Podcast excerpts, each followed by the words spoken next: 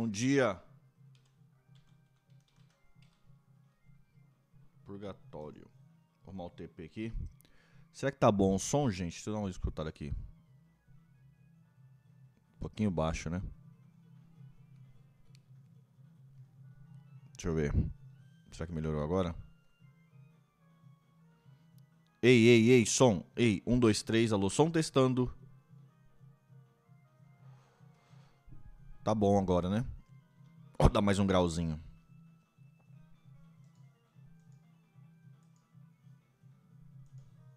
Deixa eu compartilhar o link aqui.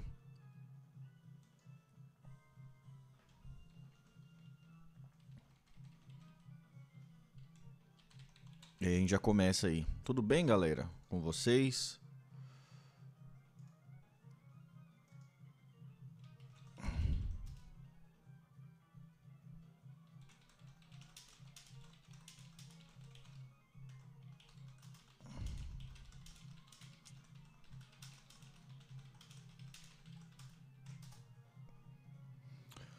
Beleza, galera, vamos aí continuar lendo o nosso Viver é melhor que sonhar, os últimos dias, os últimos caminhos de Belchior, desvendando o mistério aí desses 10 anos sumidos que o Belchior ficou.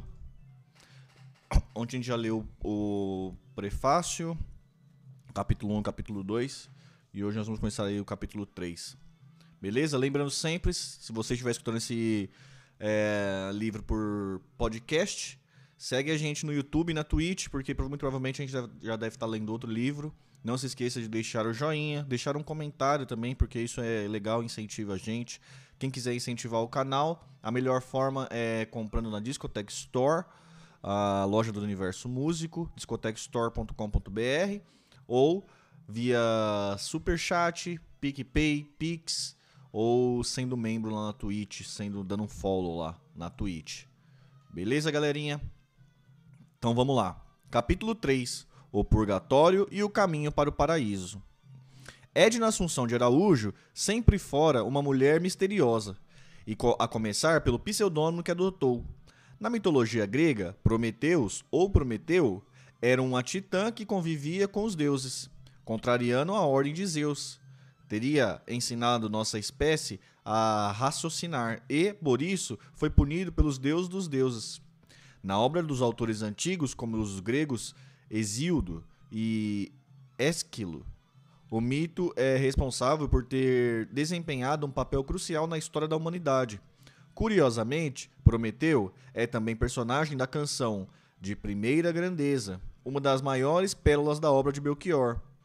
Anjo, herói, Prometeu, poeta e dançarino. A glória feminina existe e não se faz em vão, e se definir a vida ao gozo. Há mais do que imagina. O louco que pensou a vida sem paixão. em busca da origem dessa história, insistimos em descobrir como Belchior e Edna se encontraram. Episódio mal esclarecido, sobre a qual poucas pessoas sabiam falar. Uma delas era Tota, sócio do músico na Galeria de Artes e Fortaleza, cearense típico, falante e cômico, um sujeito agitado, envolvido em projetos culturais e filantrópicos, que gostava de enfatizar sua proximidade com os, com os músicos famosos da terra. Era, na essência, um homem da pro província e não escondia certo rancor da companheira de Belchior. Ele nos ofereceu uma versão dos fatos. Em meados de 2014, Belchior telefonou a Tota para lhe apresentar a curadora Edna Prometeu, o cantor queria que o amigo a recepcionasse durante uma viagem à capital cearense. Segundo Tota, Belchior acabara de conhecê-la no ateliê do pintor e gravador Aldemir Martins, também cearense, radicado em São Paulo. Edna prometia montar uma exposição de Aldemir no Ceará. Aprofundava-se ali um laço de simpatia entre Belchior e a jovem produtora, que tinha então 36 anos. O cantor concordou em ser uma espécie de produtor associado à exposição no Ceará. Edna passou a frequentar seu escritório assiduamente. Belchior parecia naquele momento cada vez mais envolvido com o universo das artes plásticas, deixando pouco a pouco a música no segundo plano de interesse. Achou que poderia de alguma forma participar do projeto. No dia que chegou à Fortaleza, conforme o combinado, Tota foi recebê-la no aeroporto. Ele levou dois carros para transportar as malas e o material de trabalho que ela traria. Talvez quadros, livros, catálogos. Ficou esperando no, no desembarque, ao lado da esteira de bagagens, tentando identificá-la. Os passageiros foram saindo pouco a pouco e o resto apenas uma e restou apenas uma jovem carregando a bolsa de mão e uma pequena maleta. Ele se apresentou. Você é Edna? Eu sou o Tota. Estamos aqui com os carros para pegar seu material. Não precisa, meu material está aqui na bolsa. O sócio de Belchior não disfarçou a surpresa. Como ela poderia atrair parceiros sem catálogo de trabalho anterior ou alguma amostra das obras de Aldemir? Parecia haver algum amadorismo naquela postura. Decidiu não especular e levou Edna ao hotel. Chegando à recepção, outra novidade. Ela tinha esquecido os documentos em São Paulo. Tota fez o registro de hóspede em seu nome e achou muito estranho esse primeiro encontro. Como ela entrou no avião sem documento? A visita de Edna era para angariar patrocinadores interessados em apoiar a exposição. Depois de algumas reuniões, ela continuou rodando pela cidade, conhecendo pessoas e lugares que poderiam ser úteis ao projeto. Um mês após sua chegada, o gerente do hotel lhe telefonou. Avisava que a hóspede já estava ali há 30 dias sem pagar a conta. O montante era alto e o nome dele seria acionado no caso da inadimplência. Tota tentou contato com Edna sem sucesso e ficou preocupado. Foi até o hotel mais de uma vez e não a encontrou. Seu receio virava angústia. Decidiu dar uma gorjeta à recepcionista, que lhe soprou. Ela aparecia todas as noites na lan house do hotel, pois não tinha computador no quarto. Tota conseguiu localizá-la já na noite seguinte. Edna, você não pode resolver isso? Eu botei meu nome e já está fazendo um mês. Ela se saiu com muita desenvoltura. Disse que as coisas em Fortaleza não correram como planejado e precisava voltar a São Paulo para pegar o dinheiro. Por fim, conseguiu convencer Tota a pagar a passagem. O amigo de Belchior jamais se esqueceria desse gesto de boa vontade que foi retribuído com silêncio. Edna não falou mais com ele sobre o dinheiro da passagem, mas a dívida do hotel foi paga por Belchior. O cantor telefonou ao irmão, Nilson, que morava em Fortaleza. Nilson, estou precisando de você. Por favor, leve 5.800 reais ao Hotel César Park e pague as despesas da senhora Edna prometeu. Ele fez. Ele fez. Edna voltou outras vezes à Fortaleza, até a realização da exposição em homenagem a Aldir Martins, que ocorreu em janeiro de 2005. Em algumas dessas viagens, Edna usou seus contatos como carta de referência e a renomada artista plástica de São Paulo, Maria Bonomi. Por exemplo, pediu uma amiga de Fortaleza que a ajudasse e ela abriu indo para parar na casa do músico Amaro Pena. Por acaso conhecido de Belchior há anos. Pena conheceu o conterrâneo nos anos 80, em um festival em Blumenau, e passou a esbarrar com o artista quando ele ia a Fortaleza. Abrigou Edna sem saber a reação dela com o um amigo, e dez dias depois, usando a desculpa de que o seu filho estava para chegar de viagem, pediu com sutileza para que, essa, para que a moça liberasse o quarto, pois a mesma amiga havia lhe telefonado avisando que havia descoberto que Edna não tinha endereço fixo em São Paulo. Tempos depois, Pena reencontrou nos bastidores do show de Belchior. Amelinha e Edinaldo fizeram no crato. Pena reencontrou nos bastidores do show que Belchior, Amelinha e Ednardo fizeram no Crato. No entanto, nem ele nem os outros artistas conseguiram conversar com Bel, que ficou isolado com ela num canto do camarim. Caraca, história sinistra da peste, bicho.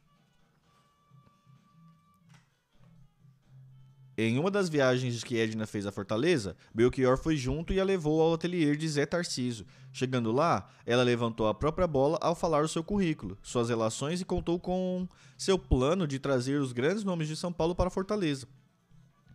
Como Bel me, me apresentou como produtora e ela chegou cheia de credenciais, achei que era um projeto com investimento e perguntei: E nós aqui da Terra? Na hora ela falou: É por isso que vocês não vão para frente não aparecem. Bel assistiu a isso calado. Falei ali mesmo que aquilo não era jeito de se falar com um artista. Ele deu um tapinha no meu ombro e saiu atrás dela. Bel e Zé se esbarraram outras vezes, mas nunca mais falaram sobre o assunto. E, apesar dos esforços, Ednas não conseguiu patrocínio suficiente para montar para a montagem que almejava, que envolvia levar mais de 30 artistas de São Paulo e bancar a permanência por quase duas semanas no Ceará. As contas atrapalhadas não impediram a realização do projeto coordenado por Edna Prometeu, homenagem a Aldemir Martins, para o mundo se tornar mais bonito, que realizou uma série de eventos para celebrar a vida e a obra do artista cearense, na época com 82 anos. Três exposições foram abertas no dia 20 de janeiro em Fortaleza, com obra dele e de nomes como Oscar Neymar, Campelo Costa, Fausto Nilo, Silvio Dorec, Guto Lacase e Cláudio Tosi. As, as, as mostras Aldemir Martins para o mundo se tornar mais bonito e Arquitetos Artistas, na Galeria do Banco Central. Aldemir Martins sobre gravura, Centro Cultural Oboé. Obras de Aldemir Martins foram reproduzidas em pratos, copos, tecidos e até em latas de tinta, permitindo que pessoas das mais diversas classes sociais tivessem acesso à sua arte declarou Edna Prometeu ao jornal Diário de Nordeste, demonstrando sua, sua verve humanista. É um autêntico pintor nacional que saiu do Ceará para o Brasil e do Brasil para o mundo. Convidado para participar da mostra, o artista plástico Mano Alencar, autor de um dos retratos do cantor exposto na, na mostra Retratos Falados, chegou com sua obra para a montagem e levou uma, um fora de Edna. Belchior contemporizou. Sabe como são as mulheres, né? Depois a gente faz uma exposição só nossa. Mano saiu chateado e nunca mais viu o amigo, com quem se relacionava há anos. Belchior pagou parte da exposição, mas nem todos os fornecedores receberam corretamente. A primeira passagem de Edna pelo estado natal do cantor deixava um rastro de descontentamento. Também com o empurrãozinho de Belchior, Edna assinou, em setembro de 2005, a curadoria da exposição coletiva itinerante Sala Escura da Tortura, no Museu do Ceará, essa exposição foi originalmente inaugurada em Paris, em 1973, e para o evento, o paulista Gotran Guanais Neto, o argentino Júlio Laparque, o espanhol Alejandro Marcos e o uruguaio José Gamarra confeccionaram pinturas em acrílica e a óleo sobre tela baseada em depoimentos de Frei Tito de Alencar, torturado ao ser acusado de padre terrorista. Para a empreitada de reeditar essa exposição, Edna contou com o apoio da, so da sobrinha do dominicano cearense, a pedagoga Lúcia Alencar, que ficou orgulhosa do feito, mas saiu da parceria devastada pelos ataques de Edna. Eu me esforcei para conseguir o apoio para a exposição, e em um certo momento ela começou a me acusar, mesmo comigo abrindo as planilhas para ela. Disse ela quando visit visitamos o Centro de Memorial Frei Tito, em Fortaleza. Lúcia era amiga de Gotran, mas conheceu Edna através de seu irmão, jornalista que esteve com a, curador, com a curadora no redação do Diário do Nordeste quando ela foi divulgar a mostra de Aldemir. É, Oswaldo, Edna prometeu, mas não cumpriu. As finanças do cantor já não iam muito bem. Belchior reduziu o número de shows e não estava empenhado em batalhar por novas turnês. O que lhe interessava mais eram suas pinturas e os projetos na área de artes plásticas, que praticamente não, não rendiam dinheiro. Isto quando não dava prejuízo. Também estava obcecado pela tradução do livro A Divina Comédia. No escritório do amigo Jorge Melo, costumava retirar o telefone do gancho para discutir alguns problemas de tradução.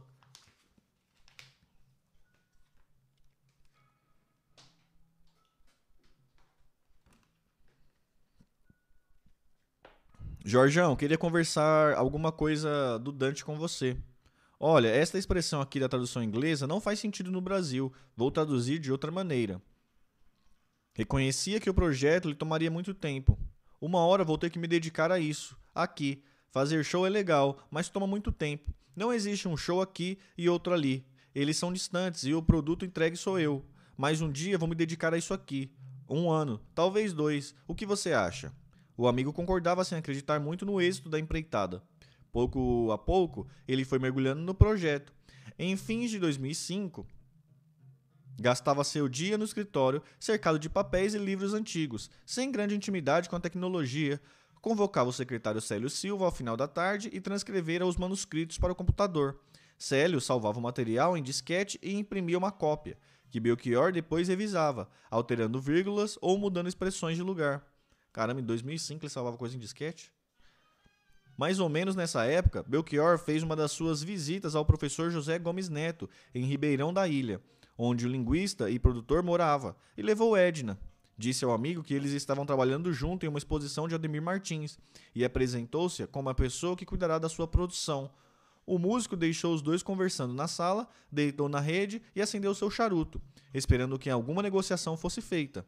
Ela me disse que havia decidido que o show do Belchior na capital custaria tanto, fora da capital seria outro valor. Em teatro seria tanto e em outros espaços sei lá quanto. Perguntei se, com esse tipo de proposta, ela não estaria acabando com a carreira dele, que nesse momento já estava mal porque não tinha mais figu a figura do empresário de shows. Show na capital serve para dar visibilidade, para divulgar o artista. Acabei cortando o assunto e avisando a Belchior que ela já tinha uma opinião formada com a qual eu não concordava e que preferia seguir cuidando só dos projetos que tínhamos juntos, conta o professor. Na segunda vez, que foi a Ribeirão, da ilha, visitar Zezão, como Belchior gostava de chamá-lo, ele foi encaminhando de uma. Ele foi encaminhado a uma pousada. Em dois dias, na casa do amigo, Edna conquistou a antipatia da mãe do professor, figura amada por Belchior. Mesmo assim, eles seguiram se encontrando e conversando sobre o que mais gostavam: letras e música. Já nessa época, José Gomes Neto tinha pronto o Cancioneiro de Belchior, no qual revisou junto ao músico todas as letras de músicas compostas por ele ao longo de toda a sua trajetória. Especialista em língua portuguesa, de gramática a semântica, passando especialmente pela linguística, Gomes reparou em detalhes com os quais os revisores e de designers dos encartes de seus álbuns nunca se preocuparam em fazer. Ele vinha e passava dias aqui. Alterávamos desde as letras maiúsculas usadas no início de cada verso até a pontuação. Nossa, será que tem esse livro? Deve ser legal. Para o professor, Belchior se mostrava generoso com quem alterava suas letras, mesmo modificando o sentido da mensagem. Foi o caso de Fagner, que, em Mucuripe, em vez de cantar o sorriso ingênuo e fraco do rapaz novo encantado, determinou o sujeito a trocar de rapaz para de um rapaz. Elis Regina também deu sua própria visão sobre o que estaria fazendo quem lhe deu uma nova consciência e juventude. Em Como Nossos Pais, Trocou contando em seus metais por contando vil metal. O professor levantava essa questão afinal. Alterações mínimas poderiam semanticamente ter uma importância gigantesca para o trabalho letrístico de Belchior. Ele não demonizava o dinheiro. Pelo contrário, ele fazia bom uso do que ganhava. No entanto, ele ria e achava vil metal interessante. Se eu falasse sobre alguém plagiar sua música, ele dizia que seu trabalho poderia servir de modelo para quem não tem condições de fazer o que ele fazia. Ele perdoava todo mundo, pelo menos da boca para fora, porque na canção Amor de Perdição ele, ele cantou qualquer sofrimento passa, mas o ter sofrido não. Vou anotar isso aqui do, do Como Nossos Pais. Espera aí. É bom ter essas, ter essas coisas na mente. Deixa eu anotar aqui, ó. Como nossos pais era contando seus metais, contando seus metais e virou contando Viu metal. O que, é viu metal, será, né? Alexa, o que é viu metal? Aqui está algo que encontrei na web traduzir. De acordo com os de.org, a empresa Chambers Sheet Metal fornece serviços B2B na forma de fabricantes de chapas metálicas a partir de seu único local em Nova Jersey. Ah, obrigado. É uma empresa de chapa de metal americana. De Nova Jersey. Ah, vamos continuar. Ainda que a exposição no Ceará não tenha transcorrido da melhor maneira, Edna continuou frequentando o escritório de, de Belchior e o seu papel na vida dele cresceu. O cantor encontrou na produtora um ponto de apoio uma parceira afinada com suas ideias e interesses naquele momento de vida. No Rio de Janeiro, falamos com o produtor Antônio Mendes, conhecido como o Foguete, que tinha palavras pouco abonadoras a dizer sobre a jovem. Ele perdeu uma disputa para ela e sentiu-se trapaceado. Desde que conheceu Belchior, Foguete ressentia da falta de um empresário que pudesse articular a relação do cantor com as gravadoras. Era um artista desorganizado e precisava de alguém com mente cartesiana para assessorá-lo ou representá-lo comercialmente. Havia um empresário Hélio Rodrigues, que focava sua atuação principalmente na venda de shows. Nos outros segmentos, Belchior precisava de maior atenção.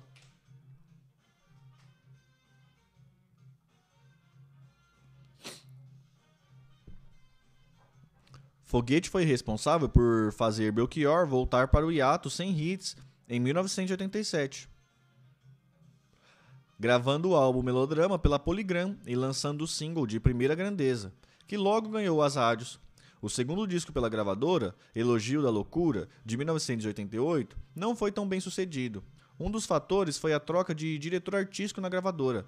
Marcos Mazola saiu e quem passou a dizer sim ou não foi Mariozinho Rocha que não deu muita bola para o projeto. Mariozinho logo depois viria a ser um dos icônicos produtores musicais da Rede Globo, emissora que nunca colocou uma música de Belchior em uma trilha sonora. Isso era algo que magoava o músico. Foi o que nos disse Ângela, sua ex-mulher.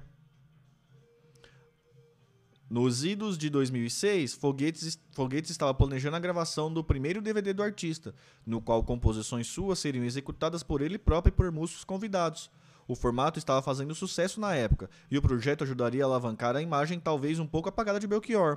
Foguete já havia oferecido a ideia para a gravadora EMI e para a TV Bandeirantes, que se interessavam em produzir o DVD em conjunto. Faltava acertar os detalhes da execução, que seriam resolvidos numa reunião na sede da TV, em São Paulo. No dia marcado, Foguete foi encontrar um músico no aeroporto de Congonhas. Era 10 horas da manhã e Belchior estava be bebendo uma garrafa de vinho enquanto aguardava. O produtor o encontrou expansivo e sorridente. Edna estava a seu lado e lhe foi apresentada.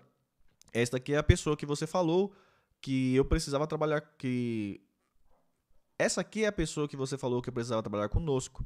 Foguete ficou surpreso com a participação dessa nova personagem na reunião, e Edna já parecia bem ambientada. O produtor conduziu os dois para o carro onde o motorista os aguardava. Quem Edna chamava de motorista era o secretário Célio Silva desdobrando-se na função. O grupo se seguiu no carro, seguiu de carro, o casal no branco traseiro, foguete na frente e Célio de uma cara emburrada, ao volante. Chegando ao local, sentaram-se em uma grande mesa de reunião ao lado dos outros, outros executivos. Logo no princípio da conversa, Edna tomou, Edna tomou a palavra. Por que não fazemos um DVD com o show do Belchior pelo mundo? Em cada país gravamos canções diferentes. Segundo Foguete, havia algo de oceânico nessa ideia. Além de ambiciosa e cara. A proposta era vaga, não tinha perspectiva de patrocínio. Ela testemunhava, contudo, um desejo de viajar pelo mundo, talvez já acalentado pelos dois. Houve o princípio de discussão. Os executivos não acataram e ficou acordado a gravação do DVD segundo a ideia primitiva. Nos dias seguintes, à reunião, Edna entrou em contato, de, com, em contato direto com a emissora na qualidade de representante de Belchior, dizendo que passaria a conduzir a operação. Na semana seguinte, Foguete ficou sabendo que houve uma segunda reunião sem sua presença.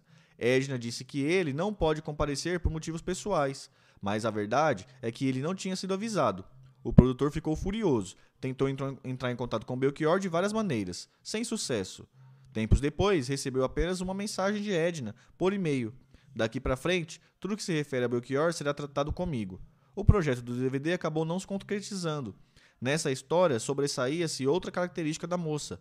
Ela poderia não ter o traquejo necessário para assessorar um músico do tamanho de Belchior, mas era ambiciosa e trabalharia muito para assumir essa posição, sempre com a concordância do artista. Um ano antes desse episódio, Hélio Rodrigues decidiu mudar-se para a Europa. Foi um revés para Belchior, que perdia a a, assessoria experiente desse empresário de três décadas. O empresário deixou o filho Lucas na função e monitorava o trabalho de longe. Por um tempo, Célio Silva assumiu o negócio.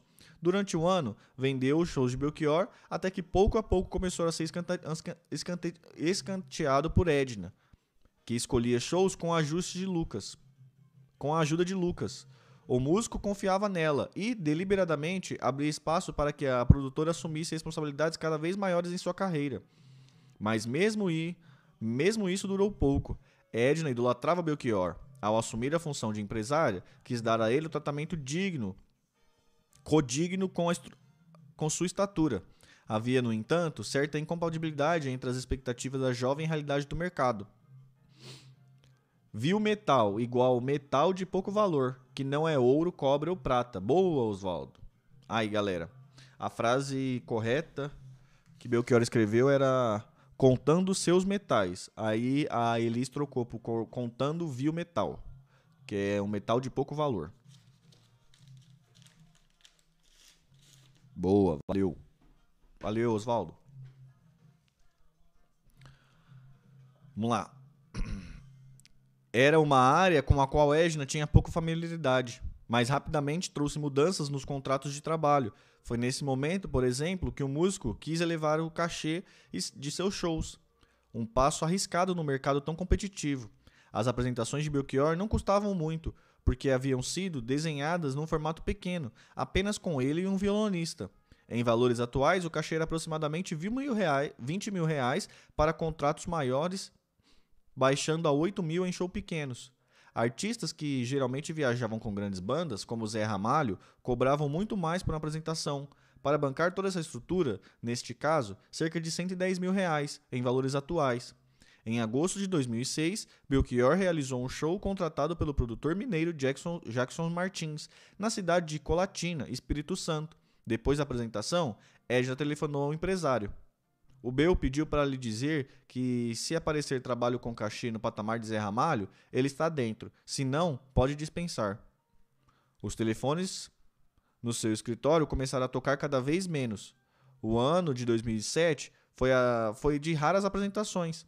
Uma delas no Festival de Jazz de Ankara, capital da Turquia, projeto sofisticado do tipo que o cantor parecia perseguir naquele momento. Belchior e Edna viajaram juntos ele tocou ao lado de Sérgio Zuraski, antigo parceiro que agora morava em Portugal. Foi uma noite memorável, com bom acolhimento diante do público, majoritariamente estrangeiro.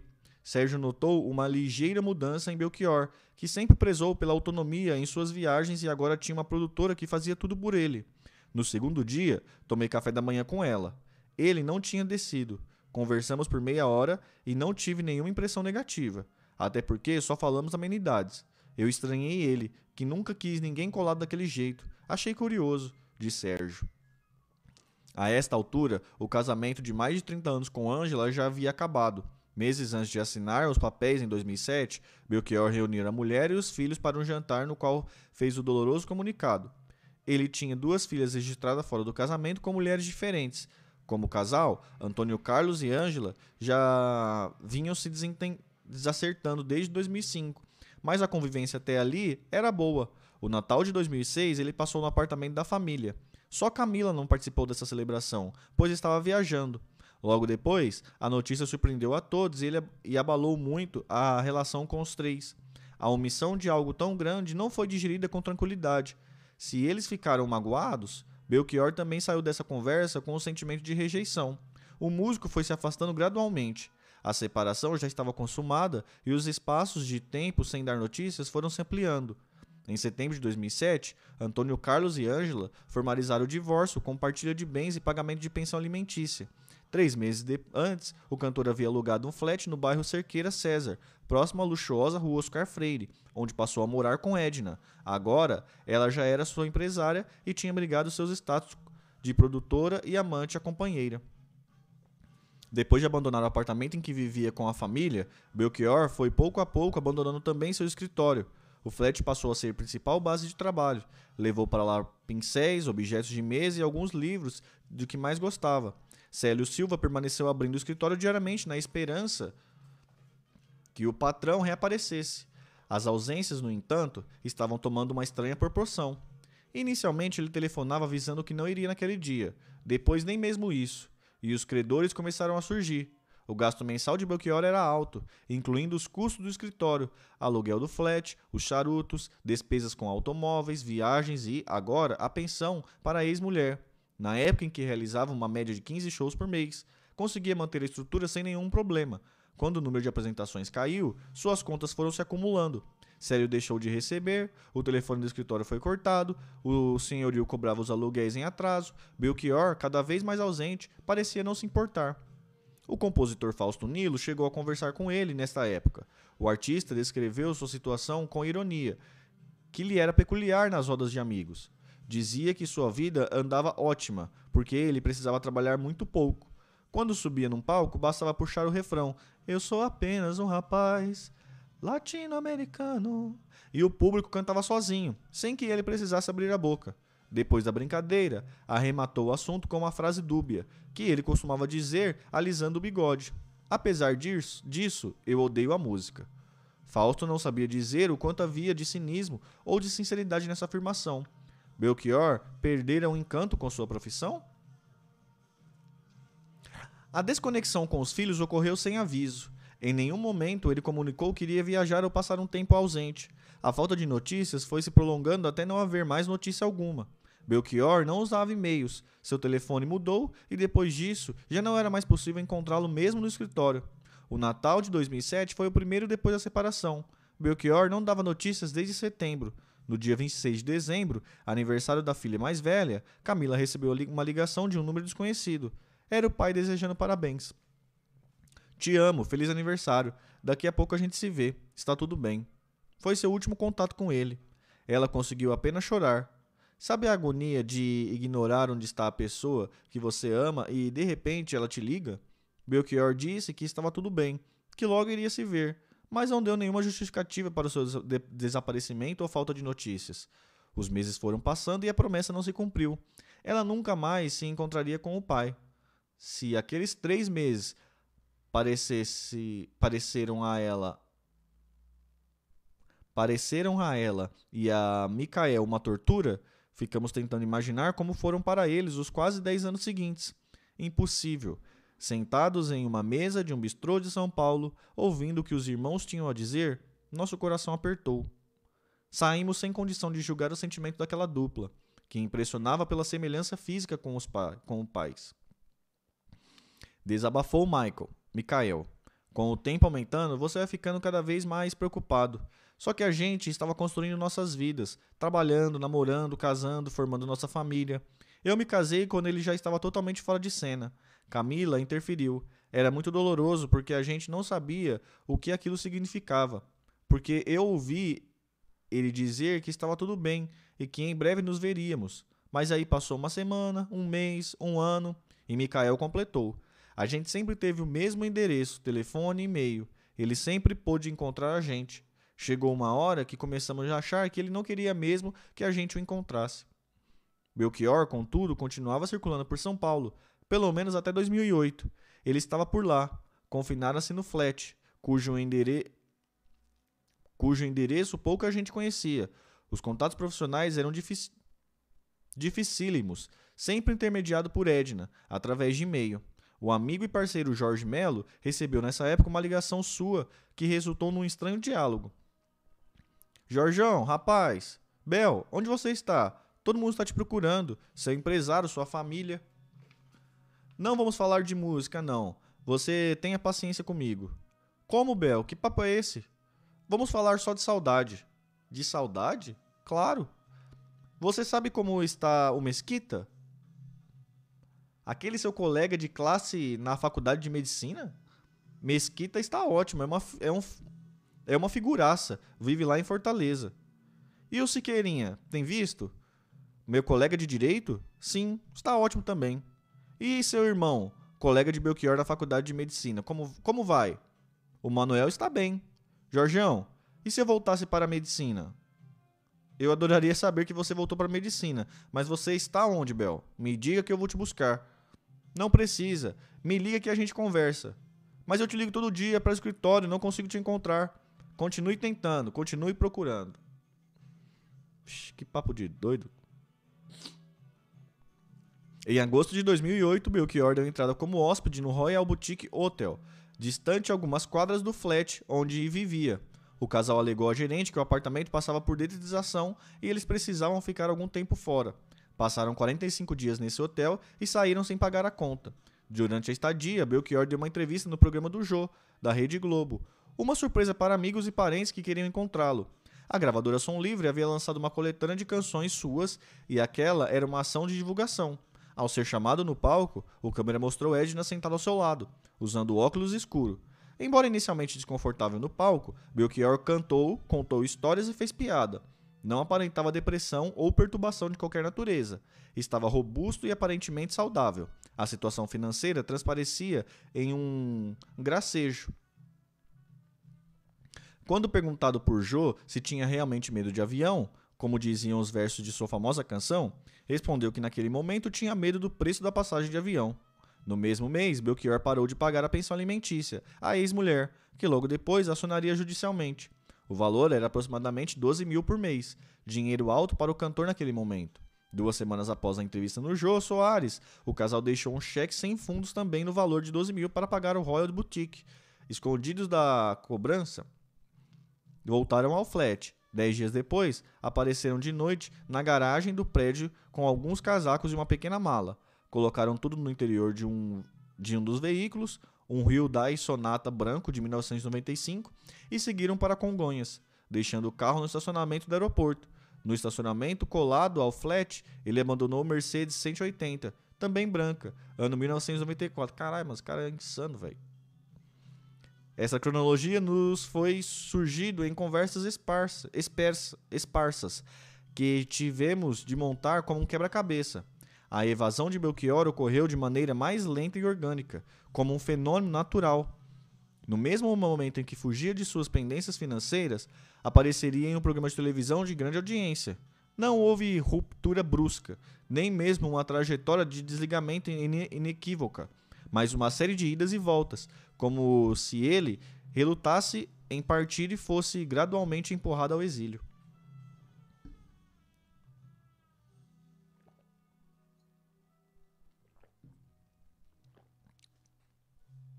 Naquela noite, eles voltaram para Porto Alegre, seguindo depois para Canela, interior gaúcho, onde o cantor era esperado com um dos participantes do Festival Nacional da Música, realizado de 20 a 23 de outubro. Em 2008, continuava, portanto, na ativa. Neste evento, Belchior fez uma apresentação ao lado do músico Pepeu Gomes. No mesmo show, conheceu Renato Rocha, representante da União Brasileira de Compositores, entidade que auxilia os artistas no recolhimento de direitos autorais. Edna foi apresentada a ele como advogada e empresária de Belchior eles se queixaram da dificuldade em receber corretamente os direitos sobre músicas executadas no rádio e na televisão, e o cantor concordou em filiar-se à UBC, com a promessa de que a situação seria regularizada. Voltando de Canela, o casal mergulhou no movimento anárquico de calotes a hotéis que mancharia publicamente a imagem de Belchior. Eles seguiram para Rio de Janeiro com o objetivo de formalizar a filiação à UBC. Realizaram a parceria, mas ficaram hospedados no Hotel César Park, em Botafogo, e saíram sem pagar, deixando uma dívida de 2 mil. Em seguida, migraram para o Icaraí Praia Hotel, em Niterói. Ali se hospedaram por mais de 15 dias, deixando uma dívida de 3.700, paga por funcionários. Havia algo de esquizofrênico nesse comportamento. Belchior seguiu para Brasília, onde foi participar de um evento promovido pelo Movimento de Reintegração das Pessoas Atingidas pela Hanseníase. Era um trabalho voluntário, sem cachê envolvido ou qualquer sentido de promoção pessoal. Ele não estava se escondendo, apesar das dívidas que deixou. Depois foi embora do hotel Torre Palace, deixando uma conta sem pagar. O calote pode, poderia partir de um pensamento enviesado, a crença de que Belchior, o grande músico, o ativista que apertava a mão de políticos e estava preocupado com as grandes causas, não deveria ficar sujeito a esse tipo de despesas comezinha. Na base do gesto, contudo, parecia haver alguma parecia haver também uma relativização das convenções sociais, como se deixasse de se importar com as consequências de sua conduta. Era o desapego, o abandono da preocupação com dinheiro, com propriedade ou imagem pessoal, um passo no caminho da libertação que Belchior deu justamente no momento em que o dinheiro lhe faltava. O homem pensa em função da sua necessidade de agir, como diria Henry Bergson. Naquele momento, o cantor estava flutuando com a maré. Parecia não saber exatamente para onde ir, mas sabia perfeitamente onde não queria estar. Não queria mais voltar à sua antiga rotina de shows. Não queria muito contato com os velhos amigos nem com a família. Não queria voltar ao escritório e resolver as pendências burocráticas de sua existência burguesa. Jogava seus problemas para o alto, em busca de uma desconexão. Tinha consciência de que queria evadir-se. Mas para onde? Sua vontade de dar um tempo ia ganhando corpo ao acaso. Ao encontro, o encontro com o representante da UBC, no Rio Grande do Sul, abriu a possibilidade de uma remuneração vitalícia sem necessidade de trabalho, um tipo de aposentadoria. Com a situação dos direitos autorais regularizada, Belchior, Belchior passou a mais tarde a receber cerca de 10 mil por mês, suficiente para levar uma vida modesta ao lado de Edna. Talvez acreditasse que iria se desvencilhar com facilidade da estrutura deixada em São Paulo. E esta era uma possibilidade de subsistência sem retornar a seu modo de vida anterior. Depois de Brasília, no início do mês de dezembro, Belchior foi a Recife participar de outra ação pelo combate da hanseníase. Na volta, o cantor novamente à capital do país. O cantor foi novamente à capital do país e passou ali pelo menos dois meses. Conheceu o sergipano César Brito, então presidente da OAB. Passou a frequentar seu escritório com regularidade estava interessado em desenvolver alguma campanha ou ação para proteger os direitos autorais de compositores brasileiros na internet. Considerava a legislação e o controle falhos. Uma estranha mistura entre interesse coletivo e pessoal, já que os direitos autorais poderiam garantir uma existência sem turbulências no ano seguinte. Em fevereiro de 2009, Belchior foi convidado por Brito a participar de uma solenidade de implantação na coordenação de direitos eleitorais do Conselho Federal da Ordem dos Advogados do Brasil no qual também estaria o presidente da Câmara, Michel Temer, e do Senado, José Sarney, e Luiz Cláudio Lamachia, também da OAS, OAB. Apertou a mão de ambos, deixou-se fotografar ao lado deles e pôde fazer circular suas ideias na alta esfera da política. Como poderia ser um fugitivo? Salve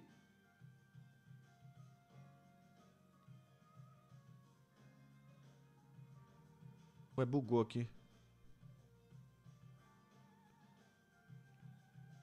De aulas? Salve de aulas, beleza, mano? Pô, tá, tá intrigante esse livro aqui do Belchior, velho. Muito intrigante.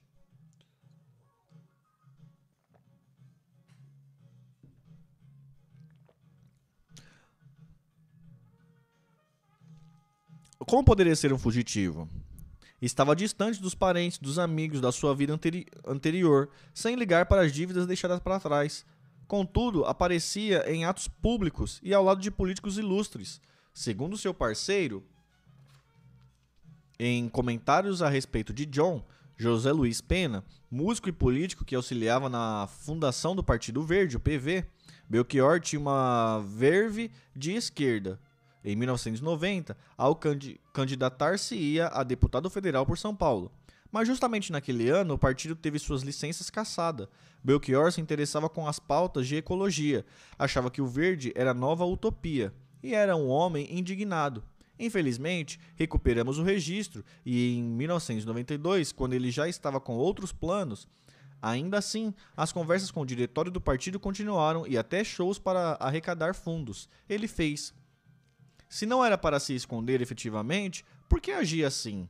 Algumas semanas depois, foi assistir a um show do Tom Zé em Brasília e acabou cantando no palco duas músicas a capela. Foi sua última aparição pública antes de ir para o Uruguai. Enquanto o casal vivia essas experiências políticos sociais, o Hyundai branco continuava no estacionamento do aeroporto de Congonhas.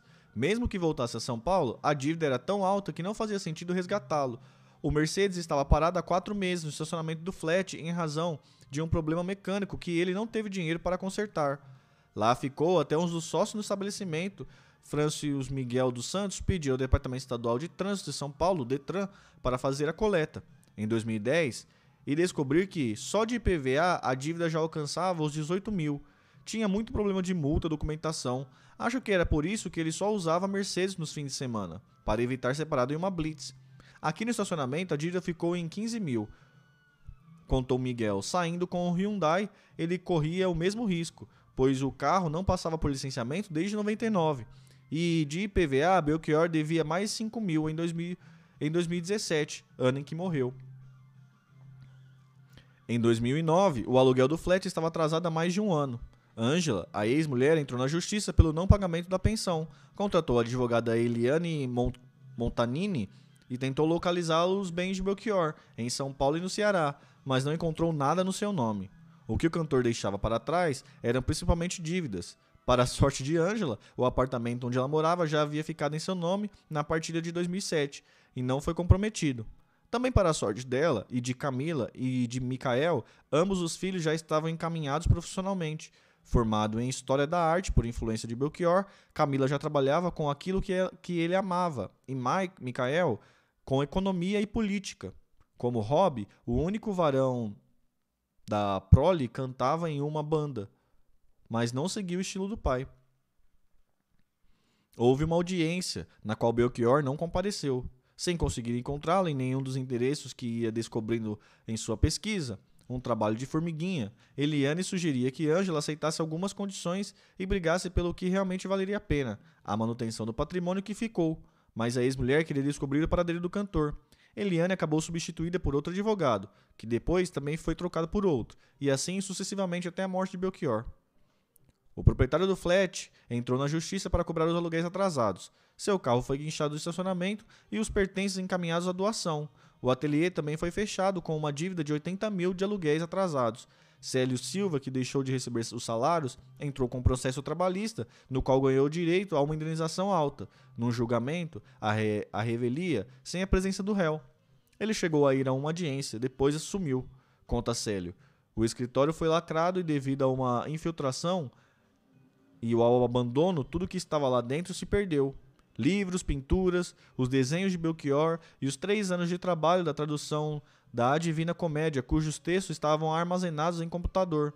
Célio diz não saber onde tudo isso foi parar. A família não soube em tempo de ir até lá tentar salvar essas memórias, ou a obra em progresso, que poderia ter sido finalizada caso um dia ele voltasse. Belchior continuava flutuando com a maré e não olhou para o que ficava.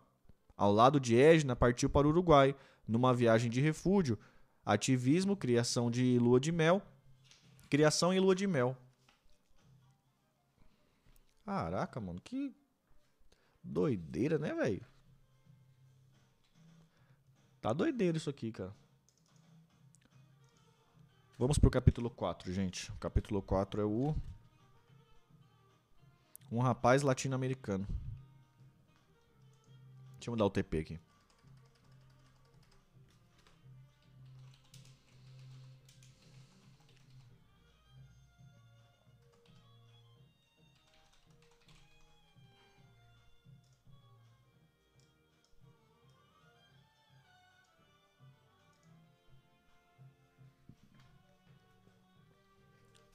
Beleza.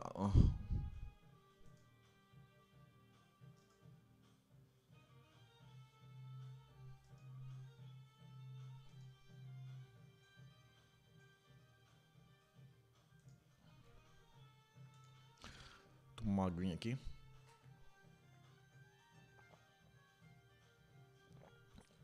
Mano, dá um minutinho aqui, galera. Um minutinho que eu pegar só um cafezinho ali, porque sem café ninguém, ninguém sobrevive, né? Um minutinho, já volto.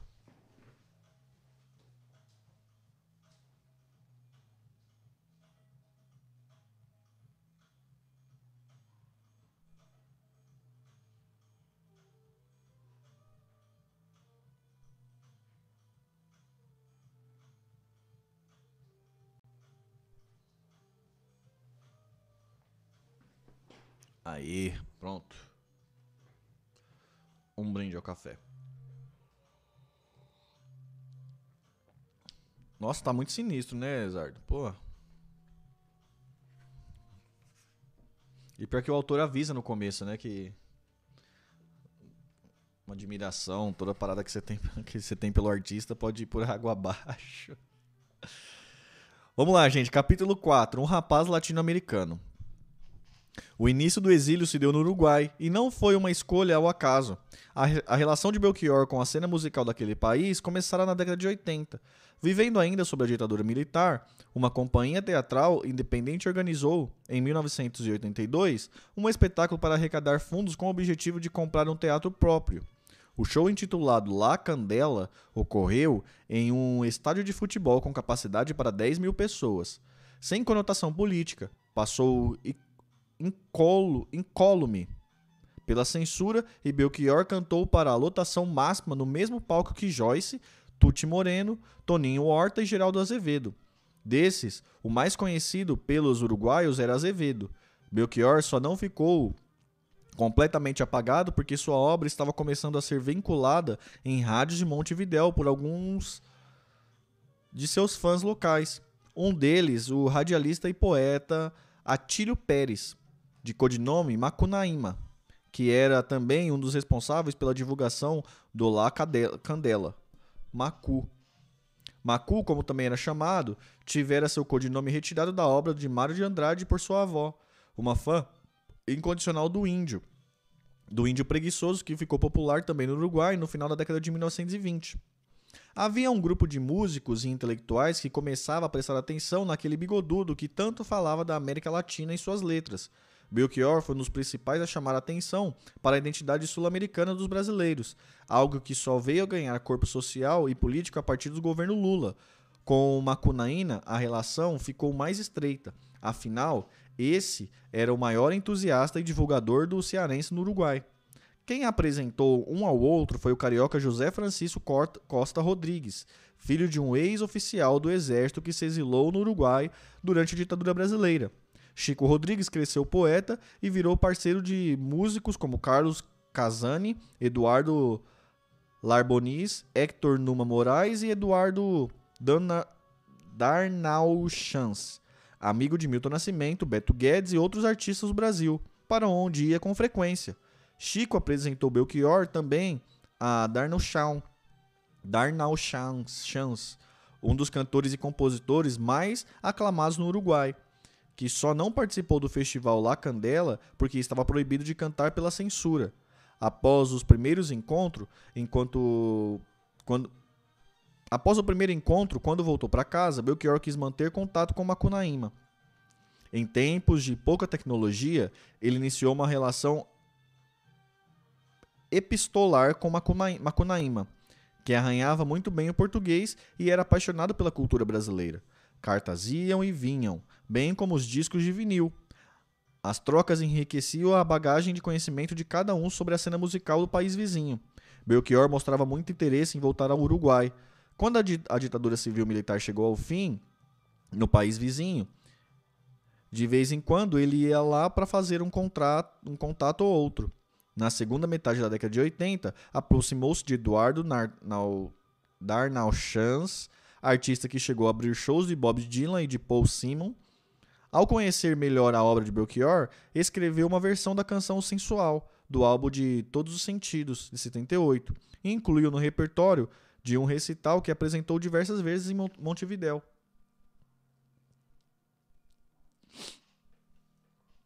Mais novo que ele, seis anos, Eduardo foi criado na cidade de Tacurembó, ao norte do país, entre suas conversas com Belchior, sempre surgia um papo sobre essa região.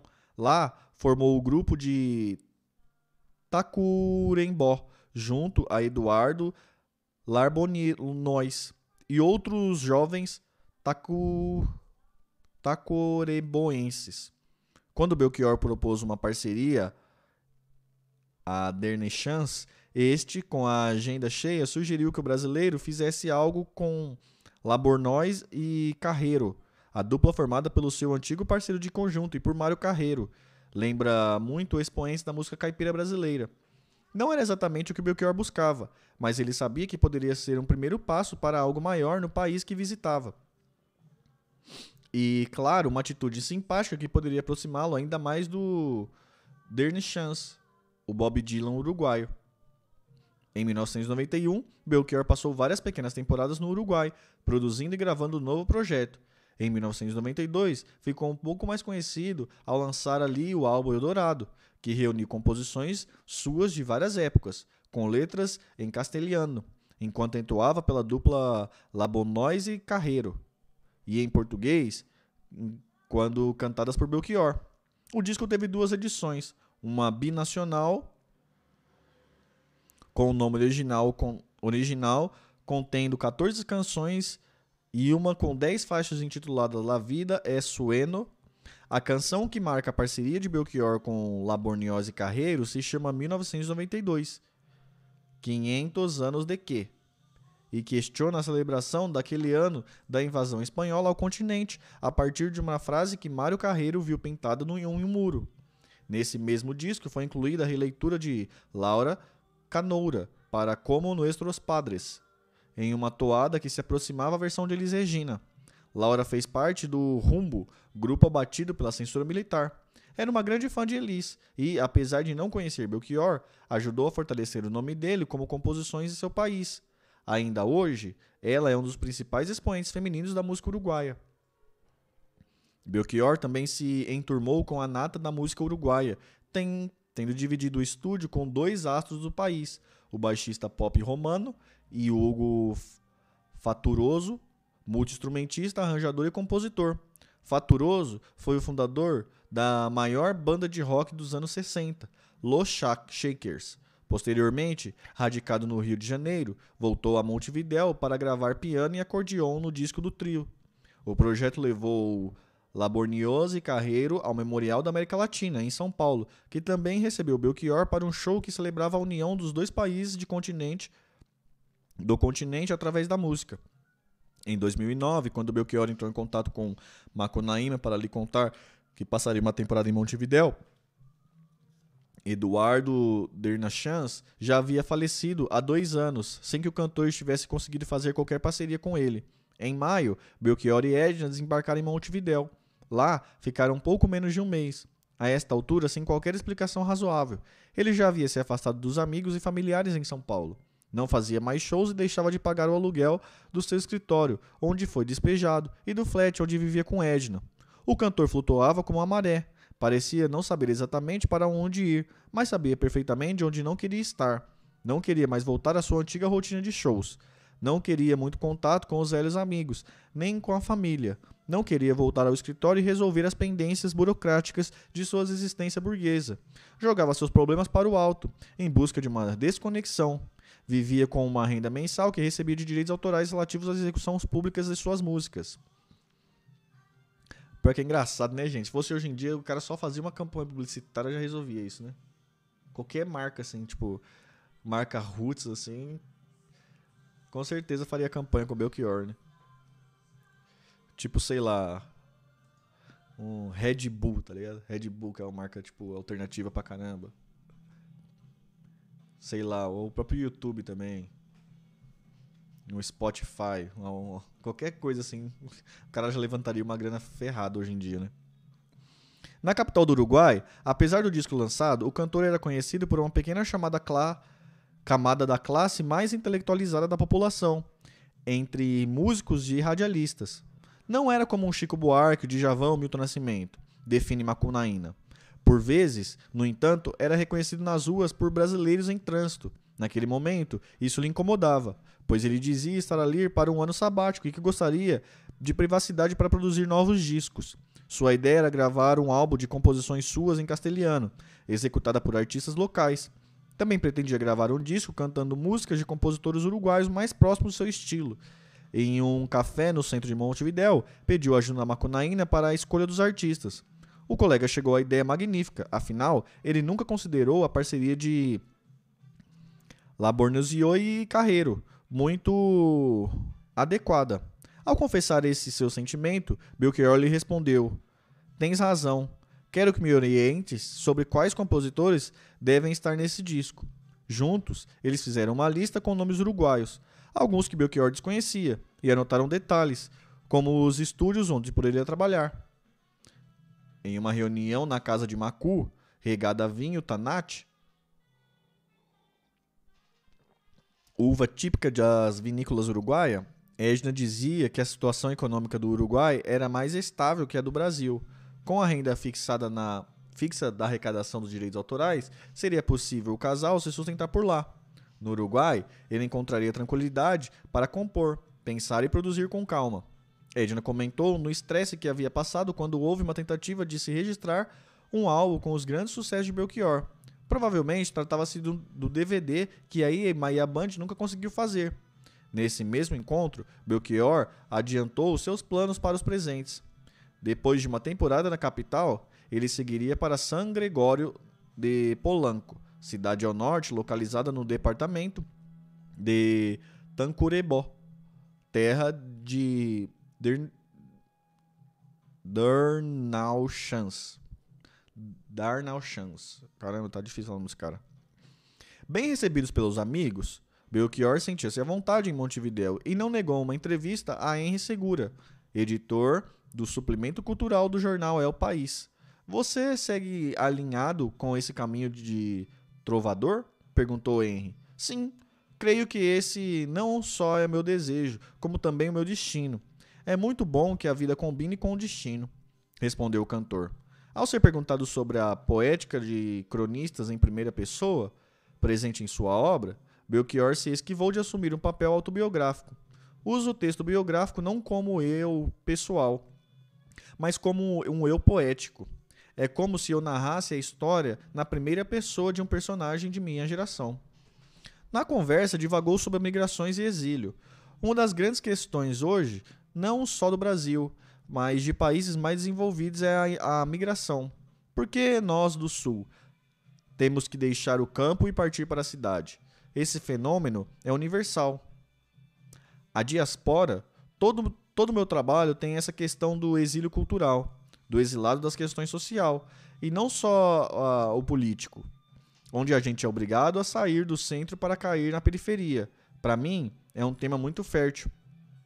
Sem um gancho que tornasse urgente a publicação do artigo, Henry Segura guardou a matéria para usar, depois, quando Belchior voltasse a tocar alguns dos projetos que prometia. O projeto dos discos não se concretizou. Walter Berdoni foi convidado por Macunaína para o um encontro em sua casa, porque o poeta e radialista acreditava ser um parceiro em potencial para Belchior. Fazia anos que o músico uruguaio apresentava os seus concertos em a versão em castelhano, Apenas um guri latino-americano. A conversa foi animada, com Belchior destilando seu típico humor em um portunhol que não fazia jus ao espanhol que muitos diziam que ele dominava. Ele dizia que algumas palavras em espanhol eram muito engraçadas e que, quando estavam de carro, gostava de abrir a janela e gritar melocoton, que é pêssego, porque achava engraçado esse nome dado à fruta, contou Walter. No dia seguinte, conforme combinado, Bordone foi até o hotel embaja, Embajador levar uma cópia do DVD recheado de material de Eduardo Darnachans, prometido a Belchior. Ao ser anunciado na recepção, Edna lhe disse pelo interfone que o companheiro estava descansando e não poderia recebê-lo. Walter deixou o DVD na portaria e depois desse dia eles nunca mais o se viram. Os artistas acionados aguardavam algum tipo de movimento quando o casal simplesmente desapareceu. Macunaína reparou que, nessa viagem ao Uruguai, Belchior não trouxera um violão, deixou seu instrumento no Brasil e dizia pretender comprar um novo, coisa que nunca aconteceu. Também cumpriu a promessa de usar a guitarra de Michael, filho de Macunaína, de 19 anos à época. O músico usou um hidrocor para escrever no instrumento do jovem fã de Bob Dylan, algo como conserve essa guitarra para quando eu voltar para cá. Só no ano seguinte, 2010, que Macu se deu conta de como havia sido estranha essa passagem de Belchior para Montevidéu. O uruguaio soube que circulava no Brasil a notícia do suposto sumiço do cearense através do amigo Raul Eunvalger, gaúcho que se exilou no país vizinho durante a ditadura, e na volta ao Brasil passou a se relacionar com Belchior. Quando parceiros e familiares já davam o cantor por desaparecido, ele ainda estava tomando vinho com os montevidanos ou passando por outras plagas uruguaias. De Montevidéu, Belchior e Edna foram para a colônia do Sacramento, cidade histórica uruguaia, com a qual o músico parecia ter grande familiaridade. Passaram ali o Dia dos Namorados de 2009 e, por algum motivo, estavam em apuros financeiros, situação não revelada aos colegas de Montevidéu. Caminhando pelo Hotel Sheraton, eles encontraram um casal de fãs e foram convidados para jantar junto aos seus pais e outros amigos. Edna se apresentou como curadora de exposições e disse que Belchior estava ali de passagem, pois em breve se apresentaria no Chile. De noite, já na mesa, Belchior contou que preparava um DVD com imagens da América Latina que se intitulava só apenas um rapaz latino-americano. Hum.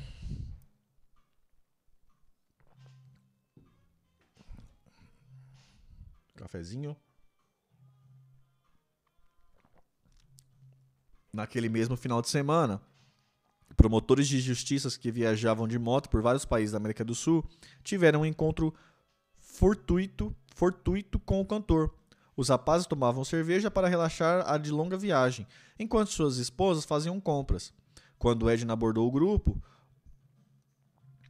ouviram um deles assoviando uma canção brasileira e perguntou de onde vinham. Apresentou-se como produtora e disse que traria até eles um grande compositor e cantor da MPB. Para surpresa de todos, Belchior apareceu alguns minutos depois. Aceitou o convite para juntar-se ao grupo, que tomando vinho se entreteve até de madrugada.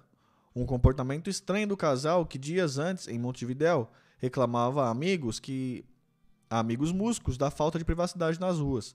Belchior mostrava-se íntimo da cidade, sugerindo que mudassem para um restaurante melhor e chamando as pessoas com as quais esbarrava pelo nome.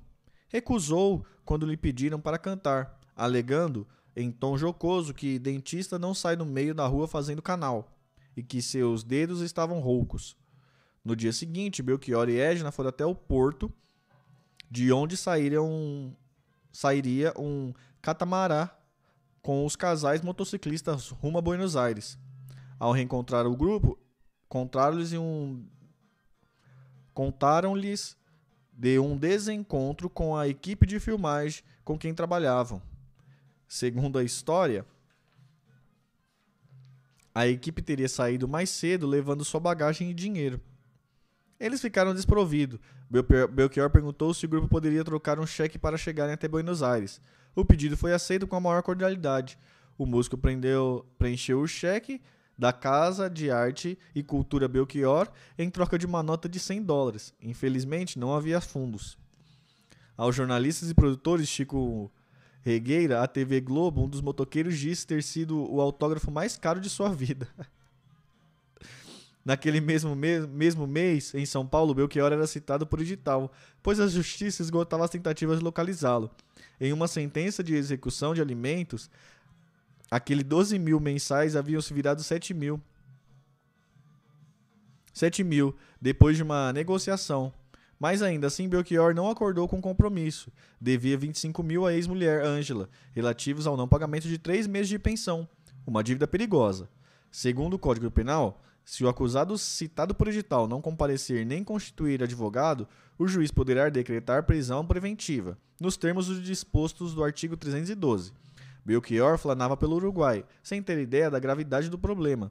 Coincidência ou não, a filha que morava na cidade de São Carlos também moveu uma ação, pois já estava há um ano e meio sem receber pensão do pai. Passando dificuldades, Denise Garcia foi parar no Super Pop, comandado por Luciano Jimenez, da Rede TV, para contar o drama da menina, então com 15 anos. Transmitido no dia 28 de setembro de 2009, o programa sensacionalista colocava Denise frente à apresentadora e a outros convidados, entre eles Célio Silva, que tentou minimizar o ato de Belchior. Quando eu cheguei na vida de Belchior, esse processo com Denise já estava acontecendo. Uma vez, ele me pediu para conseguir o telefone dela. Passei para ele, mas não sei se ele entrou em contato.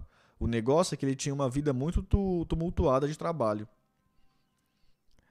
É, gente, Super Pop lascando todo mundo desde sempre, né? Denise não poupou o cantor, por quem declarou nunca ter sido apaixonada. Foi uma aventura, ela contou que ele chegou a fazer uma visita e a começar a pagar a pensão. Mas depois parou. Quando falei para ele registrá-la, ele se esquivou. Disse que não sabia se, é, se ela ia querer ter ele como pai. Pediu DNA. E o processo foi longo. Contou Denise em rede nacional. Dali em diante, os encontros aconteceram nas audiências e em shows que ele fazia em São Carlos ou em cidades vizinhas. Em 2009, Belchior devia mais de 30 mil em pensão, e Denise sustentava a filha com cesta básica fornecida pela prefeitura e trabalhos que precisou aprender a fazer, de faxineira a manicure. O advogado dela, Célio Vidal, conseguiu mandato de prisão contra ele em 2011. Que B.O. danado, hein, gente?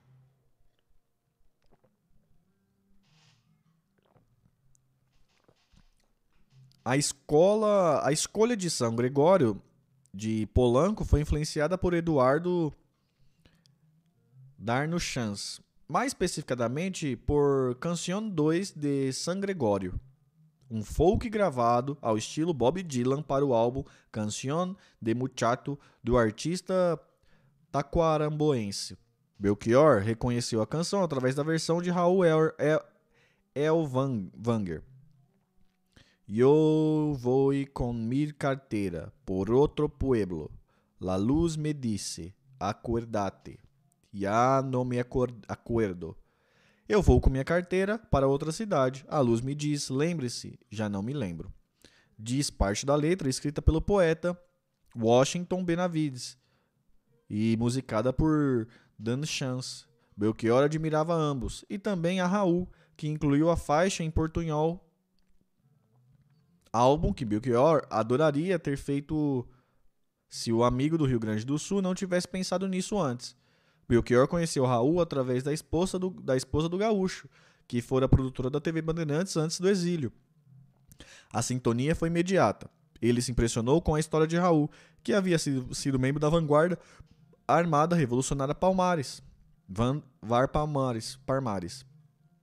A organização defendia a luta armada contra o regime militar e tinha sido um dos seus integrantes e tinha um dos seus integrantes Dilma Rousseff, ex-presa política, que nos anos 80 passou a atuar na política do Rio Grande do Sul. Em 2011 viria a se tornar presidente do Brasil. Além de musicalmente, os dois se identificarem politicamente. San Gregório de Polanco é um balneário de água doce que se encontra às margens do Rio Negro, com dunas artificiais em um imenso lago cercado de gramas rasteiras, localizado a 350 km da capital. A cidade, de cerca de 2 mil habitantes, é conhecida como Museu a Céu Aberto, por dispor de centenas de obras de artes pelas ruas, incluindo pinturas em muros e esculturas à beira do rio.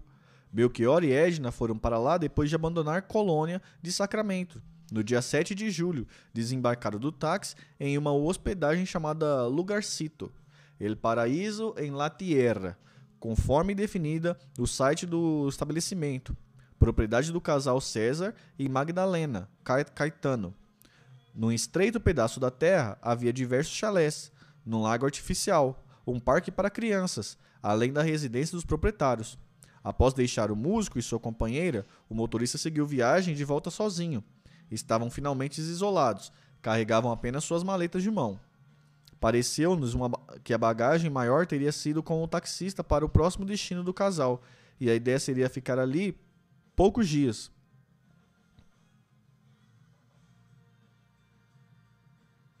Pareceu-nos que a bagagem maior teria seguido com o taxista para o próximo destino do casal, e a ideia seria ficar ali poucos dias de César, que nunca soube qual seria o rumo seguinte. Chegamos a São Gregório de Polaco após cinco horas de viagem, em um ônibus que saiu de Riviera, no Uruguai, do município gaúcho de Santana do Livramento. Atravessamos em um táxi para a cidade uruguaia. Uma rua separa o uma rua separara os dois países. A fronteira é pesada, como definiu o veterinário de Quarai Renan Berden. Quando pedimos para ele comprar essa fronteira de Artigas Quarai, muitas lojas de artigos importados, casa de câmbio e ambulantes oferecendo produtos pelas ruas do entorno, no lado do Uruguai, pegamos um ônibus rumo a Tacurembó e tão logo saímos da rodoviária. O ambiente mudou. Belas e melancólicas paisagens pintavam um caminho. O ônibus penetrou no pequeno vilarejo de Polanco, com o motorista acenando para a população, que o aguardava na porta das casas como se esperasse o trem. Fomos resgatados na parada final por César e Magdalena, e uma caminhonete velha, suja e atulhada de objetos, com amplos bancos de couros e molas, onde Belchior um dia também se reencostou. Lugarzito ficava ainda mais longe dali, era preciso comprar mantimentos em um supermercado de onde o Musco mandava trazer canetas, borrachas e cadernos. Ao volante, César mostrava-se desde logo um anfitrião gentil, homem do interior que falava de fala rápida.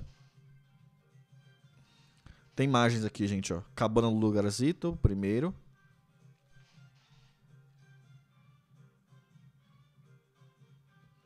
A segunda imagem é placa indicando Lugarcito. É bem humilde mesmo o lugar. A terceira imagem é o quarto do casal. E a quarta é homenagem mural, Belchior em San Gregório de Polaco.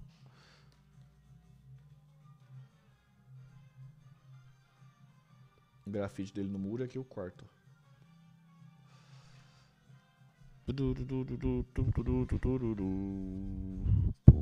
Dedo.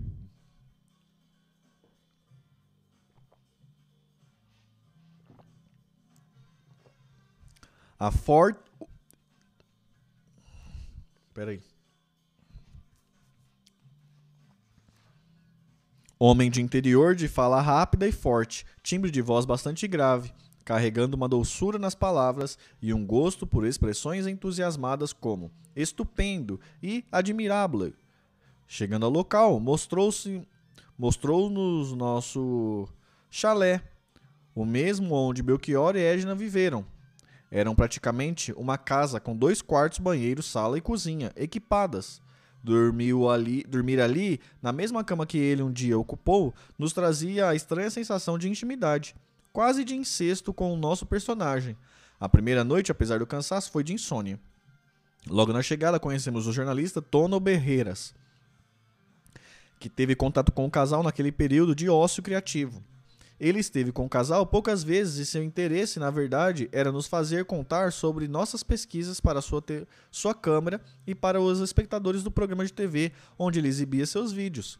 Talvez tenhamos sido um pouco de incômodo de Talvez tenhamos sido um pouco do incômodo de Belchior quando não tinha o que dizer a um jornalista, mas também não queria ser indelicado. Nossa investigação estava apenas começando e ainda não sabíamos o que falar. Como Belchior fazia antes de sair de cena, aceitamos o desafio, mesmo que sem muita vontade. Tono também conseguiu arrancar de Belchior uma entrevista que foi vinculada ao programa local de um dos canais do KTV, o sistema de televisão a cabo mais antigo do país. O trato era que o material não fosse publicado na internet. Para ele, bastaria a população da cidade descobrir quem era aquele bigodudo brasileiro que se instalou por lá. Uma semana depois, foi a vez da entrevista com Edna ir ao ar. Em uma atitude rara, ela se deixou ser filmada e falou de seus anseios por fazer arte local em que escolheu viver. Tono foi um dos organizadores do projeto que, cerca de 20 anos antes, trouxera artistas plásticos de diversas partes países da América e da Europa para deixarem suas marcas em San Gregório de Polaco, depois de estabelecer alguma intimidade com o casal, ouviu de Edna, também ela artista plástica, uma proposta de colaboração. Prometeus gostaria de deixar sua marca na pequena cidade que os acolheria. Sua obra seria uma peça sensorial e interativa, instalação cheia de luz através da qual o visitante acessaria um céu estrelado e teria sua sombra refletida, uma espécie de protótipo obscuro e alienante da Tropicália, obra de Hélio Ótica, oitíssica. Ela não pretendia fazer um mural, mas sim uma obra que fosse uma espécie de passagem, onde as pessoas entravam e suas sombras seriam como uma capa de plástico, recorda Tono. Com a aprovação de Belchior, o jornalista levou o casal até o secretário de Cultura do departamento e, e o projeto avançaria, não fosse o rumo dos acontecimentos seguintes. Até as entrevistas irem ao ar, o casal circulava pela cidade sem que ninguém soubesse de quem se tratava. Dali em diante, os vizinhos passaram a reconhecer o famoso cantator brasileiro, sem invadir sua privacidade. Ele não queria passar novamente pelo que havia passado quando foi de carona com um conhecido, Dário, até Santana do Livramento para sacar dinheiro em uma agência bancária. Ao ser reconhecido, houve um pequeno tumulto e o gerente do banco precisou trancar as portas para atendê-lo sem a interferência dos fãs. Isso não é vida, disse ele a César quando voltou para casa. Da, de Dario é irmão do músico Daniel Brasileiro, Braseiro, um rapaz de seus 40 anos que era dos poucos fãs que Belchior já tinha em San Gregório de Polanco antes de chegar na cidade. Natural de Artigas, ele morou no Brasil e chegou ao balneário quando tinha 22 anos. Lá, seguiu apresentando seu show no formato voz e violão, que tinha Medo de Avião no repertório. Formou a dupla Dualidades com outro músico local, Tigre, e passou a dar aulas de música para crianças. Ao saber da, espera, da presença do brasileiro na cidade, convidou a ir a um de seus ensaios e surpreendeu quando recebeu a visita do ídolo. Daniel era um grande admirador de Belchior.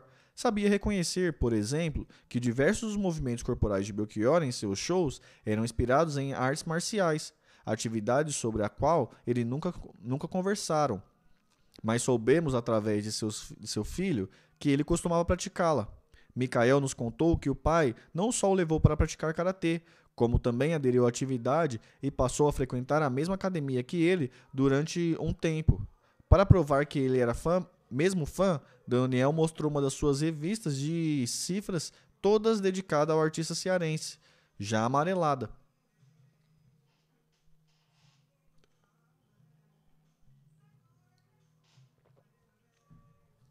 a foto do Daniel, ó. Belchior, Edna, Daniel e a família.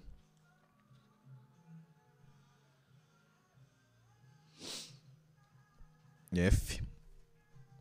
Com Daniel Braseiro e a família. Com seu jeito sedutor, Belchior pediu para que ele lhe desse aquilo que como recordação. Não seja mau amigo. E levou a revistinha. Os dois ficaram amigos e um dia Belchior mostrou a ele a sua esposa, Saíra, um HQ que estava produzindo. Os desenhos em quadrinhos reuniam personagens da política brasileira e as tramas eram bem atuais. Daniel se surpreendeu com esse interesse por uma área tão distinta da música.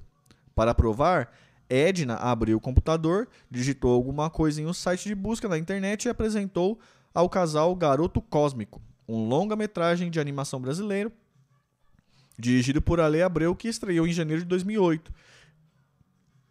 E tem vozes de Raul Cortez, Arnaldo Antunes, Vanessa da Mata e Belchior, entre outros atores e cantores.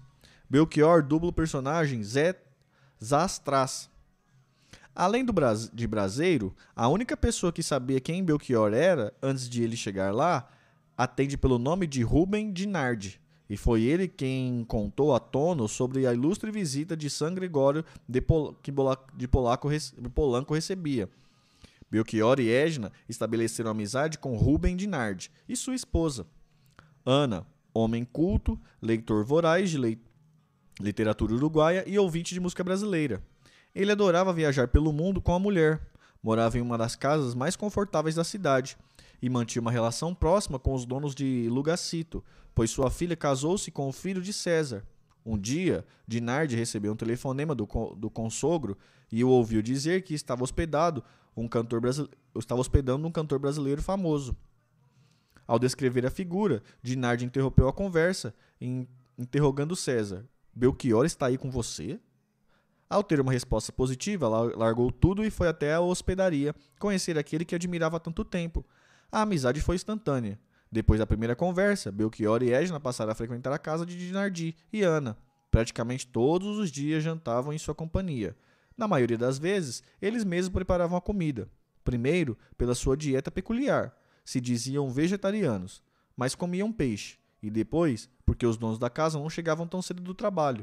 Belchior e Edna chegavam antes, entravam pela porta da frente, sempre destrancadas, e começavam o preparo. Feijoada e farofa com ovos eram parte da re recorrente do cardápio. Eles chegaram a ficar hospedados na casa quando os amigos viajaram. Nessa temporada, os quatro fizeram viagem em conjunto, uma delas para a cidade de Tacurembó, onde supostamente nasceu Carlos Gardel e onde há um museu dedicado ao cantor de tango, que tem suas nacionalidades reivindicadas pelos uruguaios, pelos argentinos e pelos franceses.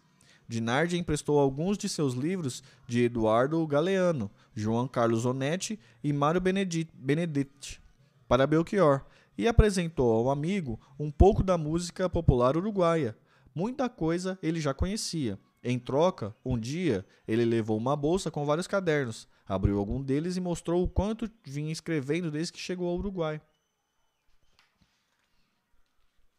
Contou que aquilo era parte de sua tradução de A Divina Comédia.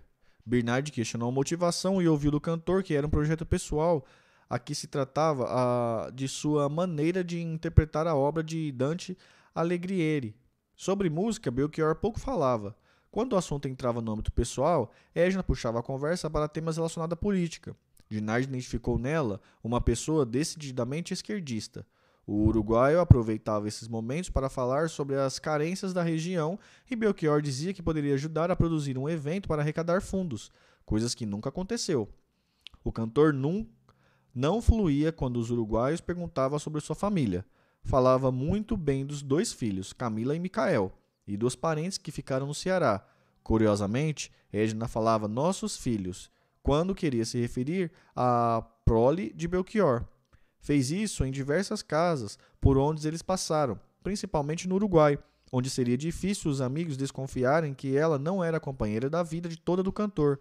Em nossa passagem por Artigas, encontramos, encontramos entre os escritos deixados por Edna no Hotel Cassino uma espécie de história escrita em versos, como se fosse poesia, letra de música ou anotação de um sonho, em que aparece confessar um desejo oculto de ter filhos do amado.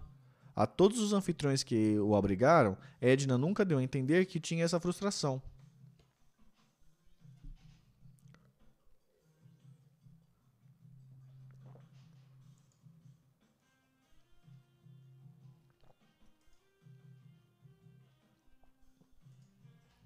Olha o verso, gente. Todo dia nasce alma.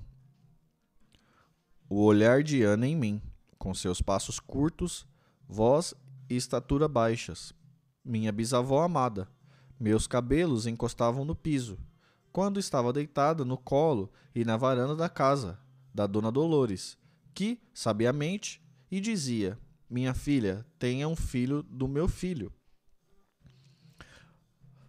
Com Dinardi em um momento de desabafo, Belchior acabou deixando escapar que diferenças com sua ex-mulher, algo relacionado a dinheiro, fizeram com que ele resolvesse dar um tempo longe de tudo e todos. A pensão alimentícia, que foi estabelecida em acordo judicial, ele não tinha condições de pagar. Só não disse que não tentou conversar com ela ou pedir revisão dos valores na justiça. Certa vez, Dinardi disse que ia colocar o álbum que tinha a canção Apenas um Rapaz Latino-Americano, sua preferida, e ele pediu que o amigo não fizesse isso sem dar explicações. A simplicidade com qual Belchior e Edna estavam levando a vida impressionou a todos. Muitas das roupas que usaram durante os cinco meses que ficaram na cidade foram emprestadas por Dinardi e Ana ou por César e Magdalena. E a simpatia do casal com as crianças, Juan, neto de César e Magdalena, e Santiago, neto deles e também de Dinardi e Ana, também chamava a atenção.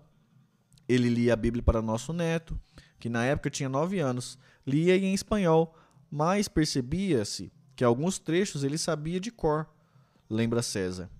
Dinardi nos mostrou fotografia que eles fizeram na época da convivência. Belchior apareceria sempre sorridente. Em uma, da... em uma delas, abraçava Edna com ternura. Depois da conversa, nos deu carona até Lugarcito. No caminho, apertou o play e, do som do seu carro saiu a voz de Laura Canouro cantando dos Nossos Padres. Já na porta da pousada, ainda com a voz de Laura ecoando, tivemos que parar para uma manada de vacas passar, tentando tentando rir, mas com a voz um pouco embargada e piscando os olhos como se estivesse segurando a emoção, Dinardi questionou: "Olha isso. O que Belchior veio fazer aqui?" Não lhe ocorreu formular que, para um artista em busca de refúgio, aquele lugar era o próprio paraíso em La Tierra. Belchior e Edna pareciam estar felizes nas fotos exibidas por Dinardi. O isolamento dava tempo e espaço ao artista para refletir sobre sua vida e obra, e para a nova companheira, uma exclusividade sobre ele que nunca que nenhuma mulher havia experimentado até então. Em uma das anotações deixadas por Ednas pelos, pelo caminho, ela disse: Meu coração está claro e luminoso, sem uma nuvem sequer de arrependimento. Afinal, do que ela poderia se arrepender? A cobrança de uma resposta para essa pergunta e para as outras causou um impacto enorme na, insta na estabilidade que o casal estava buscando. A rotina era estável e o período sabático estava rendendo frutos. Diariamente, César via o músico anotando coisas no caderno que ele e Mag Magdalena trazia do centro da cidade. Nos dias de clima agradável, ele se sentava em uma mesa vizinha ao lago e concentrava-se na escrita. Diante de um silêncio interrompido apenas pelos barulhos dos carpas nadando de um lado para o outro, eu via que realmente estava trabalhando, porque escrevia, escrevia, escrevia. Às vezes levantava a cabeça, escutava o barulho de um pássaro e escrevia, escrevia, escrevia. Eu acho que, por média, escrevia um caderno por dia, dizia César. Em dias frios, passava a maior parte do tempo produzindo dentro da cabana, de onde saía eventualmente vestindo o gorro de lã que ganhou de presente de Magdalena. Em Polanco, Belchior também colecionou palavras castelhanas que julgava engraçadas. Chinchulin, que significava tripla de vaca, ou da ovelha que os uruguaios assam no churrasco. Foi uma delas, Duranzo, não, Durazno, pêssego. Foi outra, cuja sonoridade ele se deliciava. Que palavra refrescante! Encantou-se também com bufanda, encharpe e carretilha, como é conhecido um tipo de carimbo de mão. Costumava repetir em portunhol: Eu vou buscar uma carretilha de lenha. Seu domínio de tantos idiomas, entre eles o castelhano, era uma fama incerta. Belchior parecia ser mais um entusiasta que um conhecedor da língua hermana. César via Edna usando eventualmente o telefone celular. Nunca viu Belchior falando com ninguém. Pelo que observava, o cantor parecia feliz com pouco e sem precisar tomar decisões. Ele, às vezes, pedia para baixarmos a música ou filme no computador. Instalamos um DVD para ele assistir os filmes que trazia da casa de Dinardi ou da rua. Nosso neto, Juan, trouxe um filme de Cantinflas, nome artístico do autor e humorista mexicano Fortino Marinho Alfonso Moreno Oriez. E ele se apaixonou. Passou tardes com Juan assistindo a Cantinflas, que sempre fazia um personagem vítima por suas faltas de escolaridade. Conta César. Dinheiro naquele momento não era mais problema. Todo mês o casal levava em espécie os 12 mil pesos, valor estabelecido pelo aluguel da cabana, para os donos do lugarcito. Tinha uma reserva guardada, afinal não existia caixa eletrônico nem casa de câmbio na cidade. Belchior e Edna em San Gregório de Polanco, aqui ó, a foto.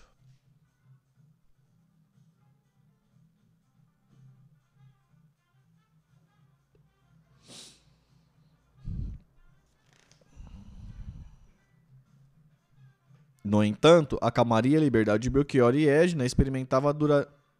que Belchior e Edna experimentavam durariam um pouco. A felicidade é uma arma quente, cantaram os Beatles. Mais ou menos na mesma época em que as entrevistas de Tono Pereira iam ao ar na televisão local. Na internet era publicada uma matéria assinada por Mariana Filgueiras. Em agosto de 2009, a jornalista noticiou no blog O Palma o provável desaparecimento do cantor. Um amigo seu, fã de Belchior, pretendia mudar-se para o estrangeiro. E Mariana teve a ideia de contratar o músico para se apresentar em uma festa de despedida. Como o artista andava com pouco destaque na mídia, imaginou que pagaria um cachê razoável. Iniciadas as buscas, ninguém sabia dele. Quando o empresário pediu para que lhe avi avisasse caso ele encontrasse, Mariana viu que ali tinha uma história curiosa. A jornalista conversou com mais de 20 pessoas, entre amigos, parceiros e familiares de Belchior, e relacionou os fatos com a letra de músicas cantadas por Belks, apelido do cantor que ela divulgou na matéria. O tom do texto era leve, sem qualquer tipo de acusação ou intromissão. A jornalista, que vinha fazendo um mestrado em literatura na Espanha, não expôs a falta de pagamento das quais algumas fontes lhe falaram. Para ela, seria uma invasão de privacidade. Sobre a participação do músico no show de Tom Zé em Brasília, cantando Doce Mistério da Vida, versão de Swift Mister of Life, ela conta: A letra da música esco escolhida já dava uma pista de que Belks não queria mais saber de festa. Minha vida, que parece muito calma, tem segredos que eu não posso revelar. A gritaria ensandecida dos fãs obrigou-o a cantar um trechinho de A Palo Seco, nem bem terminou a primeira estrofe, que era, aliás, outra pista. Se você vier me perguntar por onde andei, no tempo em que você sonhava, de olhos abertos, lhe direi: Amigo, eu me desesperava. Agradeceu os aplausos e sumiu de novo. Aquela notícia tinha apelo popular e logo ganharia o mundo. Por trás dela, não havia qualquer tentativa explícita de perseguição a Belchior. Teoria que Edna carregou até a morte do músico. Era apenas uma notícia saborosa para o gosto trágico e sensacionalista da imprensa brasileira. O texto publicado no pequeno veículo de comunicação carioca, em que influenciou a maior emissora da TV brasileira, Naquele mesmo mês de agosto, um jovem produtor da TV Globo, Chico Regueira, viu a matéria no blog e conseguiu, com facilidade, emplacar a pauta num programa de grande audiência, O Fantástico. Em 23 de agosto, o programa transmitiu uma colagem de informações que tinha como objetivo levantar a questão: onde está Belchior? O vídeo mostrava dois carros abandonados em São Paulo e trazia depoimentos de amigos e parceiros. Menos de dois dias depois que essa reportagem foi ao ar, circularam por mídias sociais fotomontagens, memes e piadas, na quais o músico apareceria, por exemplo, entre os personagens do seriado americano Lost.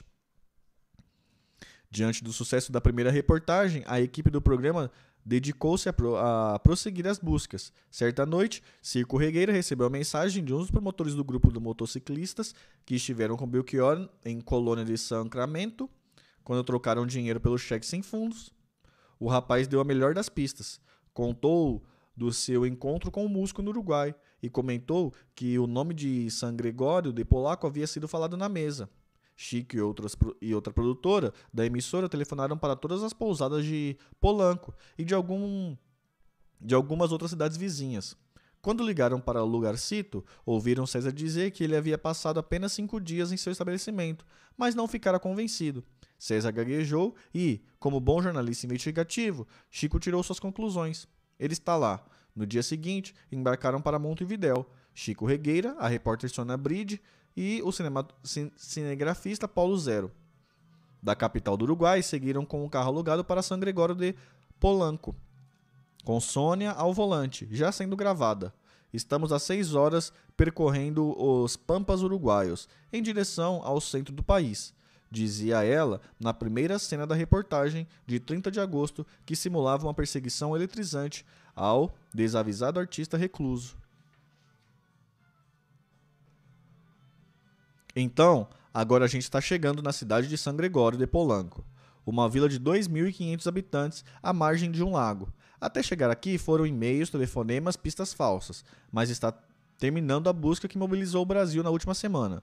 Depois que fãs, parceiros, produtores e, a, e parentes afirmaram ao Fantástico que Belchior tinha sumido, anunciou Sônia antes da reportagem exibir depoimento do parceiro Jorge Mello, do secretário Célio Silva e, do, e de um dos advogados de Angela Mar, Margarete Hermano Belchior.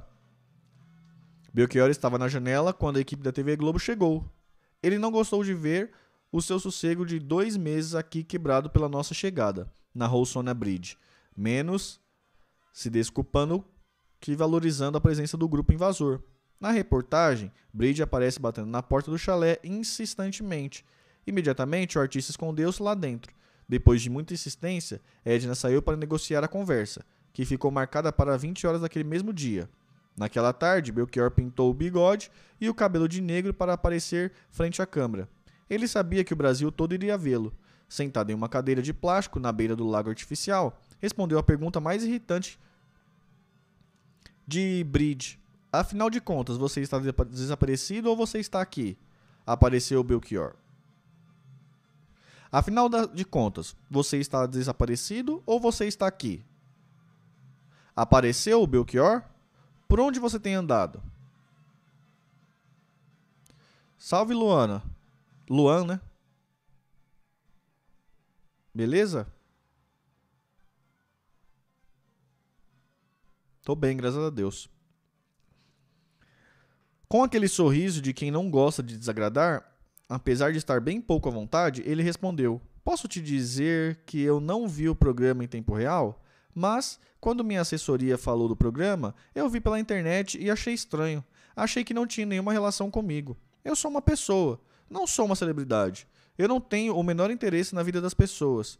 O artista afirmou que estava trabalhando na tradução de sua música para espanhol e pretendia lançar o seu cancioneiro inteiro nas duas línguas. Mandou também um recado para a família.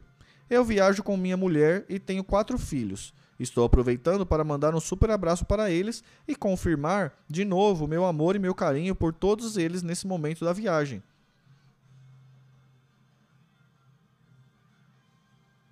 E nas viagens, que com certeza ainda vou fazer, mas garantiu que em breve voltaria a São Paulo. Sônia contou para o músico o movimento Volta Belchior, que estava tomando as redes sociais. Eu me sinto imensamente feliz por ser tão amado e requisitado, e tenho certeza de que esse movimento é muito bem sucedido, porque o Brasil está comigo sempre. Eu sempre estou voltando para o Brasil, respondeu o cantor. Mano, você não colocou a categoria errada aqui?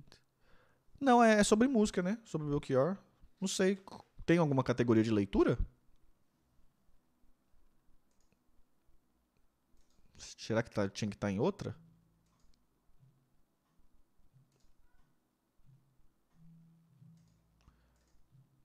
Não sei. Não dá pra colocar em duas categorias ao mesmo tempo, né?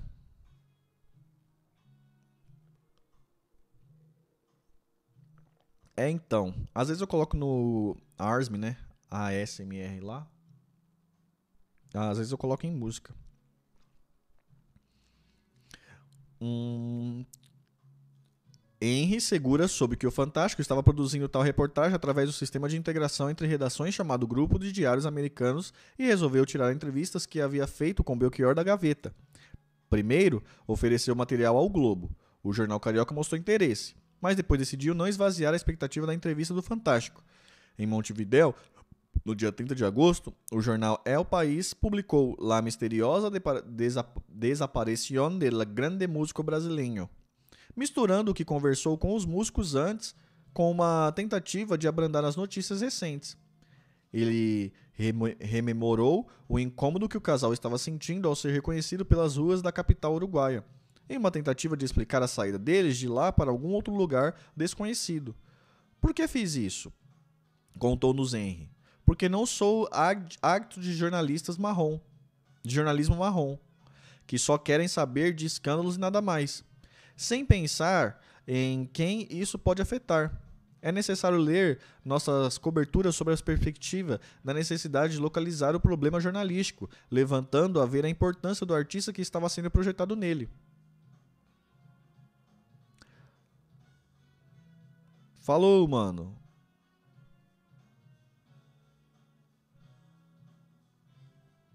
Apesar da simpatia flagrada pela câmera, Belchior ficou bastante incomodado com a abordagem. Ele não disse isso a nenhum dos amigos de Polanco, mas todos perceberam como seu comportamento mudou. Uns achavam que o secretário de Cultura poderia ter levado a ideia do projeto de Edna para a embaixada brasileira e a notícia seria circulado. Outros se perguntavam se algum dos amigos de Montevidéu teria falado. Edna desconfiava que César e Magdalena haviam sido responsáveis por revelar a presença do casal ali, enquanto Belchior agradeci, agradecia os anfitriões pela tentativa de escondê-los. Sua companheira fechou-lhes a cara e deixou de sair com o casal. O cantor a justificava. Égina tem seus dias, tem seus problemas. Tudo o que temos está concentrado nela. Então, ela se sente muito sobrecarregada. Ninguém imaginou que havia um produtor de vinte e poucos anos atuando como um verdadeiro detetive, até para a canela Chico Regueira, até para Canela, Chico Regueira foi, esperando que o Belchior aparecesse na tradicional festa de música, a que compareceria praticamente todo ano, há anos. Após a exibição do programa dominical, Chico Regueira virou referência para todos que vinham tentando encontrar Belchior, desde os produtores querendo aumentar os cachês dos shows até agências de publicidade oferecendo os papéis em programas, e para amigos, parceiros e familiares que queriam lhe atualizar ou apenas desabafar. Uma publicitária responsável pela comunicação de uma fabricante de automóveis ligou para a Regueira dizendo que queria Belchior em um comercial de TV. A gente vai relançar um carro e que Belchior cantando Eu Voltei, disse ela jornalista. O cachê seria de um milhão de reais. Falando, lá, olha lá, o Lazardo. Falei, olha lá. Eu voltei. Depois da morte de Belchior, em conversa conosco, Chico reavaliou o trabalho feito nove anos antes Confesso que se soubesse que ia virar o que virou, não teria feito. Na época, todo mundo achou que era uma piada. Dali em diante, o casal ficou um pouco mais recluso. Poucos saíram do lugarcito. Mesmo dentro do estabelecimento, Edna andava olhando para todos os lados, como se estivesse sendo vigiada. Setembro, outubro e novembro foram meses tensos. A cidade onde as pessoas deixavam a porta da casa aberta tinha virado um lugar intranquilo, De vez em quando, Edna ligava para um dos amigos de Montevidéu para tentar uma carona que pudesse levá-lo dali para outro canto. César não sabia disso. Macunaína e Walter Bordoni nos contaram que receberam chamadas dela, mas não tinham como ajudar indo até lá com um veículo como ela pedia. Em uma noite de novembro, três meses após a reportagem, César e Magdalena chegavam em casa, chegavam da casa de Dinardi por volta das 23 horas, quando Edna perguntou quanto estava devendo até ali. Contas apresentadas, ela pagou e se recolheu. No dia seguinte, o dono do estabelecimento entrou na cabana de Belchior, que estava vazia, limpa e arrumada. Lá dentro ficaram todos os livros, revistas, filmes e roupas que o casal tinha pegado emprestado. Com a mesma roupa que chegaram, saíram, levando apenas o gorro feito por Magdalena. É, em cima da mesa de jantar ficou um bilhete de Edna, com seu e-mail. César mandou inúmeras mensagens e nunca recebeu uma resposta. Sabíamos que era ela quem poderia nos dar notícias. Afinal, Antônio não fazia ideia de como se abriria um e-mail. Nunca soubemos se Antônio soube que nos, que nos preocupávamos e queremos saber se o amigo estava bem. Não nos interessava saber onde estavam, mas ela nunca nos enviou uma resposta. Foi assim que eles se foram, lamenta César.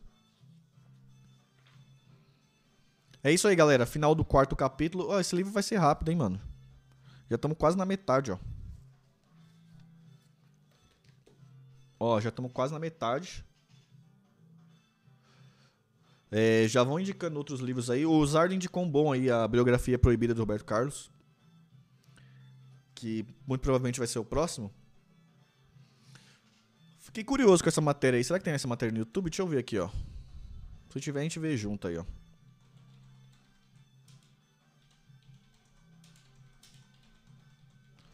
Belchior sumido no Fantástico. Será? Vamos ver essa matéria aí? Belchior encontrado no Fantástico. Acho que tem aqui, ó. Ixi, mas é Globoplay? Será que não tem no YouTube?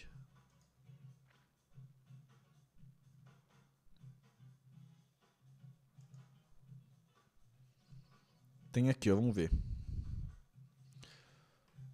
Alexa, pare. Eu não lembro dessa matéria, não. Deixa eu ver se eu consigo compartilhar a tela com vocês aqui. F, F Belchior total, velho. É doido, mano. Pensando um homem doido. Ai, meu Deus do céu. Então é isso aí, galera. É isso aí. Pô, gostei de ficar mostrando os vídeos aqui. Acho que vai ter bastante para mostrar nesse, nesse livro. Deve ter feito isso no outro, nos outros também, né?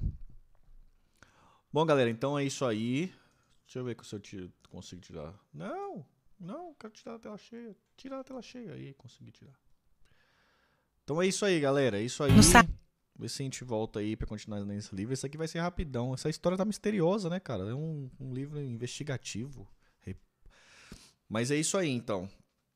Quem puder fortalecer a gente aí com joinha, compartilhando o trabalho aí com os amigos no se estiver gostando do trabalho, compartilha no grupo dos amigos, lá no Zap Zap, no Telegram. Compartilha aí o trabalho. Se não estiver gostando, compartilha com os inimigos. Beleza? Então é isso aí, tamo junto, galera. Quem puder fortalecer com like, com compartilhamento, me mandar uma mensagem, tamo junto. Um beijo até a próxima, até amanhã. Tchau!